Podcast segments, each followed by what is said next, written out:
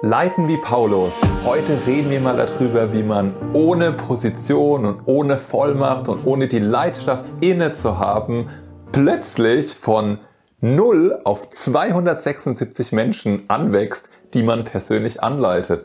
Und ich glaube, es ist total das begeisternde und das faszinierende Beispiel, was Paulus uns hier gibt in der Apostelgeschichte. Paulus zeigt uns, wie wir in Krisenzeiten leiten können, wie wir Leiterschaftscharakteristika ausbilden können, die biblischer Leiterschaft entspricht. Und ich denke mir halt, als ich das das erste Mal gelesen habe, habe ich überhaupt nicht verstanden, was die Tiefe ist und wie abgefahren und krass es eigentlich ist, was Paulus hier bewirkt hat. Und ich glaube, ihr könnt wirklich begeistert sein, voller Vorfreude, wenn ich euch jetzt einfach mal in diese Bibelstelle einführe. Und in Apostelgeschichte 27 geht es darum, dass Paulus ja in Anführungszeichen den Auftrag bekommen hat, nach Rom zu gehen und Zeugnis zu geben beim Kaiser. Und er ist ja offiziell gesehen in der Gefangenschaft. Und wir lesen einfach mal Apostelgeschichte 27 und gucken uns diese Stellen aus der Perspektive an. Was bedeutet es denn für eine geistliche Leiterschaft, für geistliches Leiten, biblisches Leiten ähm, oder wie ihr, ihr das nennen wollt? Okay? Also lasst uns loslegen. Apostelgeschichte 27. Die Überfahrt des Paulus nach Italien. Wir fangen bei Vers 1 an. Als es aber beschlossen worden war, dass wir nach Italien abfahren sollten, übergaben sie Paulus und einige andere Gefangene, also Paulus war ein Gefangener, einem Hauptmann namens Julius von der kaiserlichen Schar. Nachdem wir aber ein Schiff aus Atrymytium bestiegen hatten, das sie die Häfen von Asia anlaufen sollte, reisten wir ab in Begleitung von Aristarchus, eines Mazedoniers aus Thessalonich. Und am nächsten Tag liefen wir in Sidon ein und Julius zeigte sich freundlich gegenüber Paulus und erlaubte ihm, zu seinen Freunden zu gehen und ihre Pflege zu genießen. Da fängt es eigentlich schon an. Wir sehen, wie Paulus, obwohl er Gefangener ist, gleich Gunst bekommt bei dem Hauptmann, bei demjenigen, der Anführer, der Leiter ist und so weiter. Und er darf sich sozusagen in einem freien Raum bewegen. Und ich glaube, das ist krass und gut zu wissen, wenn wir Gottes Kinder sind, dann dient er uns, dann gibt er uns Gunst und besondere Gnade, egal in welchen Umständen. Und seien es so widrige Umstände, in, wie die, in denen Paulus hier gerade steckt. Der Hauptmann Julius erlaubt also Paulus spezielle Privilegien und ein spezielles Vertrauens- oder Vertrauensvorschuss von Tag 1. Von dort fuhren wir ab und segelten unter Zypern hin weil die Winde uns entgegen waren. Und nachdem wir das Meer bei Silizien und Pamphylien durchsegelt hatten, kamen wir nach Myra in Lycien. Und dort fand der Hauptmann ein Schiff aus Alexandria, das nach Italien segelte und brachte uns auf dasselbe. Da wir aber während vieler Tage eine langsame Fahrt hatten und nur mit Mühe in die Nähe von Knidus kamen, weil der Wind uns nicht hinzuließ, so segelten wir unter Kreta hin gegen Salmone. Und indem wir mit Mühe der Küste entlangfuhren, kamen wir an einen Ort, die schönen Häfen genannt, in dessen Nähe die Stadt Lesea war.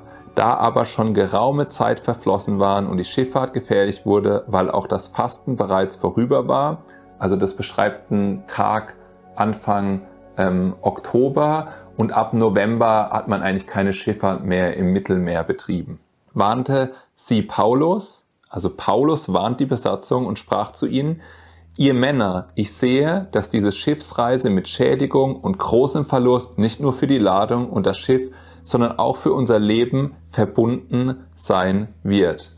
Und hier sieht man, dass Paulus Initiative übernimmt. Und er übernimmt Verantwortung, obwohl er die Position nicht hat, in der er Verantwortung hat. Er ist ein Gefangener und er redet zu lauter Seeleuten, zu äh, dem Kapitän von dem Schiff, zu einem Hauptmann, der über zig Soldaten gestellt ist und erklärt ihnen jetzt mal, wie die Schifffahrt funktioniert, ja. Das müsst ihr euch mal überlegen, was für eine Zuversicht Paulus da manifestiert hat an der Stelle und wie er sich geprägt hat und mit welcher Perspektive er eigentlich in der Situation war. Nämlich nicht mit der Perspektive, ich bin hier ein gefangener Sklave, sondern mit einer Perspektive aus seiner Identität ähm, von Christus heraus, mit einem ganz anderen Fokus, wie wir das oft wahrnehmen bei Menschen. Paulus demonstriert hier hervorragendes Urteilsvermögen und ich würde das geistliches Urteilsvermögen nennen an der Stelle. Und wir sehen auch, dass er seine Identität nicht in seinen Umständen sieht, sondern in dem, was Jesus Christus in ihm und durch ihn bewirkt. Aber der Hauptmann glaubte dem Steuermann und dem Schiffsherrn mehr als dem, was Paulus sagte. Macht Sinn, richtig? Was will eigentlich dieser Gefangene hier gerade? Da aber der Hafen ungeeignet war zum Überwintern, gab die Mehrzahl den Rat, auch von dort abzufahren, um, wenn irgend möglich, nach Phoenix zu gelangen, einem Hafen von Kreta, der gegen Südwest und Nordwest offen liegt und dort zu überwintern. Da nun ein schwacher Südwind wehte, meinten sie, sie hätten ihre Absicht erreicht, lichteten die Anker und segelten nahe bei der Küste von Kreta hin. Sie haben also nicht auf Paulus gehört. Der Sturm kommt jetzt, aber nicht lange. Danach fegte ein Wirbelwind von der Insel daher, Euroklydon genannt. Und da das Schiff mit fortgerissen wurde und dem Wind nicht widerstehen konnte, gaben wir es preis und ließen uns treiben. Als wir aber an einer kleinen Insel Clauda genannt vorbeifuhren, konnten wir kaum das Beiboot meistern. Als sie es heraufgezogen hatten, trafen sie Schutzmaßnahmen, indem sie das Schiff untergürteten. Ja? Das heißt, den Schiffsrund mit Tauen, also vorne den Bug und den Rumpf unten drunter mit Tauen zu umspannen, damit der stärker wird. Da merkt man schon, das Schiff war extremen Kräften ausgesetzt. Und weil sie fürchteten, in die Syrte verschlagen zu werden, also die Syrte, das sind Sandbänke an der Bucht äh, von der nordafrikanischen Küste. Und sie fürchteten, in die Syrte verschlagen zu werden, zogen sie die Segel ein und ließen sich so treiben. Da wir aber von dem Sturm heftig umhergetrieben wurden, warfen sie am folgenden Tag einen Teil der Ladung über Bord und am dritten Tag warfen wir mit eigener Hand das Schiffsgerät hinaus. Ja. Paulus hat mitgeholfen, die Sachen über Bord zu werfen. All die wichtigen Sachen, die man eigentlich braucht bei der Seefahrt. Ja. Das ist ein, wenn wir uns das vor Augen malen, du bist auf einem Boot, ja, und plötzlich fängst du an, lauter Schiffsgeräte, die da ja einen Sinn und einen Zweck haben, über Bord zu werfen. Da macht man sich mal Gedanken darüber, wie ernst die Lage ist, ja. Und am dritten Tag warfen wir mit eigener Hand das Schiffsgerät hinaus. Da aber während mehrerer Tage weder Sonne noch Sterne sichtbar waren und ein heftiger Sturm anhielt, schwand endlich alle Hoffnung, dass wir gerettet werden könnten. Und da man lange ohne Nahrung geblieben war, stand Paulus in ihrer Mitte auf und sprach, ihr Männer, man hätte zwar mir gehorchen und nicht von Kreta abfahren sollen und sich so diese Schädigung und den Verlust ersparen sollen. Und wir sehen hier, wie Paulus voller Vollmacht und voller Glaubwürdigkeit darauf verweist, dass er Recht hatte, als er vor diesen x Tagen, bevor das Wetter anders aussah und der Sturm und man ewig lange keinen Himmel gesehen hatte, gesagt hatte, es ist nicht gut, wenn wir abreisen. Ja, das heißt, der Mut, den er im Glauben vor Tagen gezeigt hat, auf den verweist er hier jetzt nochmal, ja. Und er adressiert die 276 Seelen, die da an Bord sind. Und der Text hier sagt ja, dass die 276 Seelen final und endlich ohne Hoffnung waren, ja. Ich glaube, ich wäre wahrscheinlich auch ohne Hoffnung gewesen. Ihr müsst euch vorstellen, das, was die vor Augen hatten, war die ganze Zeit Unsicherheit, morgen oder in einer Stunde noch zu leben, Dunkelheit, keine klare Sicht. Der ihre Seele war verankert in einem dunklen, stürmischen Wasser. Und was total faszinierend ist, war, Paulus Seele war nicht verankert in einem dunklen, stürmischen Wasser, sondern Paulus Seele war verankert hinter den Vorhang nämlich da, wo Gott und da, wo Jesus sind und da, wo seine Zuversicht ist und er hatte eine Ewigkeitsperspektive. Und es erinnert mich an den Vers in Hebräer 6,19, da steht, diese Hoffnung halten wir fest als einen sicheren und festen Anker der Seele, der auch hineinreicht ins Innere hinter den Vorhang. Und ich glaube, diese Stabilität, die Paulus einfach gewonnen hat, dadurch, dass er Abenteuer mit Gott durchlebt hat, Höhen und Tiefen, Hunger und, äh, und Reichtum und all die Sachen haben ihn so gefestigt in Jesus Christus, dass ihn solche Sachen überhaupt nicht aus dem Wanken gebracht hat. obwohl er ja gar nicht die Position hatte, was zu sagen, ja. Das müsst ihr euch überlegen. Es geht gar nicht darum, welche Position dir übergeben worden ist in einer bestimmten Situation. Wenn du ein Kind Gottes bist, dann bist du ein priesterlicher König, ein königlicher Priester, ja, dann bist du Botschafter in Christi Stadt, dann bist du ausgestattet mit Vollmacht und Autorität und übernatürlicher Weisheit und Gunst. Und Gott fragt dich einfach, wirst du sie heute benutzen, um mein Reich groß zu machen, um meinen Einfluss durch dich in dieser Welt zu erweitern? Doch jetzt ermahne ich euch, guten Mutes zu sein, denn keiner von euch wird das Leben verlieren, nur das Schiff wird untergehen. In dieser Nacht trat zu mir nämlich ein Engel des Gottes, dem ich angehöre und dem ich auch diene, und sprach, Fürchte dich nicht, Paulus, du musst vor den Kaiser treten, und siehe, Gott hat dir alle geschenkt, die mit dir im Schiff sind. Spürt ihr den Optimismus von Paulus in seinen Worten, die feste Zuversicht, eine Überzeugung von Tatsachen, die man nicht sieht, sagt Hebräer 11. Spürt ihr seinen Glauben in den Sätzen? Er war sich auch schon vor dem Engel sicher, dass Gott seinen Weg lenkt. Und ich glaube, gerade dann, wenn wir im Glauben raustreten und uns verletzlich und auch unsicher machen gegenüber anderen Menschen, die Gott nicht kennen, genau dann haben wir Gott 100% auf unserer Seite, weil wir aufs Wasser treten und weil Jesus immer da ist, wenn wir auf dem Wasser laufen im Endeffekt ist er nicht auf dem Wasser gelaufen, der Petrus, sondern auf dem Wort Gottes, auf dem Wort komm, K-O-M-M. Und darauf hat er seine Füße gestellt. Paulus liefert hier eine Ansprache, dass alle überleben. Wie wahrscheinlich ist es in dieser Situation, dass alle überleben? Man hätte auch sagen können, Paulus ist ein absoluter Spinner, wenn man das natürlich sieht. Aber die Leute hatten zu dem Zeitpunkt schon aufgehört, überhaupt schon noch was gegen Paulus zu sagen. Ja? Seine Position verändert sich dadurch, dass er seine Identität nach außen hin zeigt und transportiert und durch seine Worte Glauben sät. Darum seid guten Mutes, ihr Männer, denn ich vertraue Gott, dass es so gehen wird, wie es mir gesagt worden ist. Wir sehen also, Paulus gibt Ermutigung. Er gibt Hoffnung auf Rettung und Sicherheit. Er versteht Gottes Reden und seine Wahrheit und er hat verstanden, was es bedeutet, sie auszusprechen und danach zu leben. Wir müssen aber auf eine Insel verschlagen werden. Paulus ist immer noch total realistisch und wahr. Ja? Er hält die Sache nicht zurück. Es ist keine rosige Zeit und es wird auch noch ein paar unnette Sachen passieren aber er sagt genau, wie es laufen wird in der Zukunft. Als nun die 14. Nacht kam, seitdem wir auf dem Adriatischen Meer umhergetrieben wurden, vermuteten die Schiffsleute Mitternacht, dass sie sich einem Land näherten. Und sie ließen das Senkblei hinunter und maßen 20 Faden, und als sie ein wenig weitergefahren waren und es wieder hinunterließen, maßen sie 15 Faden. Und da sie fürchteten, sie könnten auf Klippen verschlagen werden, warfen sie vom Heck des Schiffs vier Anker aus und wünschten, dass es Tag würde. Als aber die Schiffsleute aus dem Schiff zu entfliehen suchten und das Boot ins Meer hinabließen unter dem Vorwand, sie wollten vom Bug Anker auswerfen, sprach Paulus zu dem Hauptmann und zu den Soldaten, wenn diese nicht im Schiff bleiben, könnt ihr nicht gerettet werden. Da schnitten die Kriegsknechte die Taue des Bootes ab und ließen es hinunterfallen.